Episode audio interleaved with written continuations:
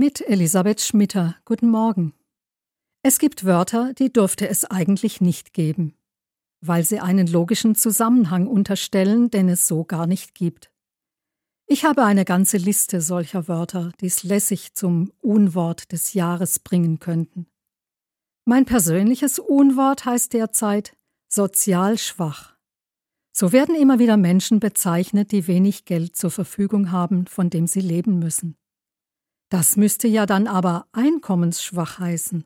Und das ist etwas ganz anderes als sozial schwach. Ich denke an eine Frau, mit der ich vor Jahren zu tun hatte. Eine ganz entfernte Nachbarin, ich nenne sie Helga. Kennengelernt habe ich sie auf dem Heimweg aus der Stadt. Ich hatte noch eingekauft und meine Tasche war zu klein.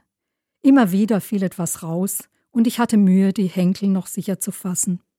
Eine fremde Frau überholte mich und bot mir an, einen Teil in ihrer Tasche den Berg hochzutragen. Beim Umpacken sah ich, dass sie nur Birnen in der Tasche hatte. Sie erzählte mir voll Freude, dass sie in einem Garten Birnen ernten durfte, und bot mir auch gleich eine an. Kaufen könnte ich mir die nicht, meinte sie. Die kosten ja über drei Euro das Kilo. Vielleicht sehen wir uns mal wieder, sagte sie später, als ich mich dankend verabschiedete, und sie setzte lachend hinzu Ich habe meistens eine leere Tasche dabei, die können Sie gern mitbenutzen.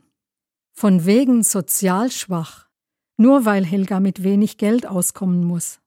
Dabei ist sie gerade in sozialer Hinsicht doch alles andere als schwach.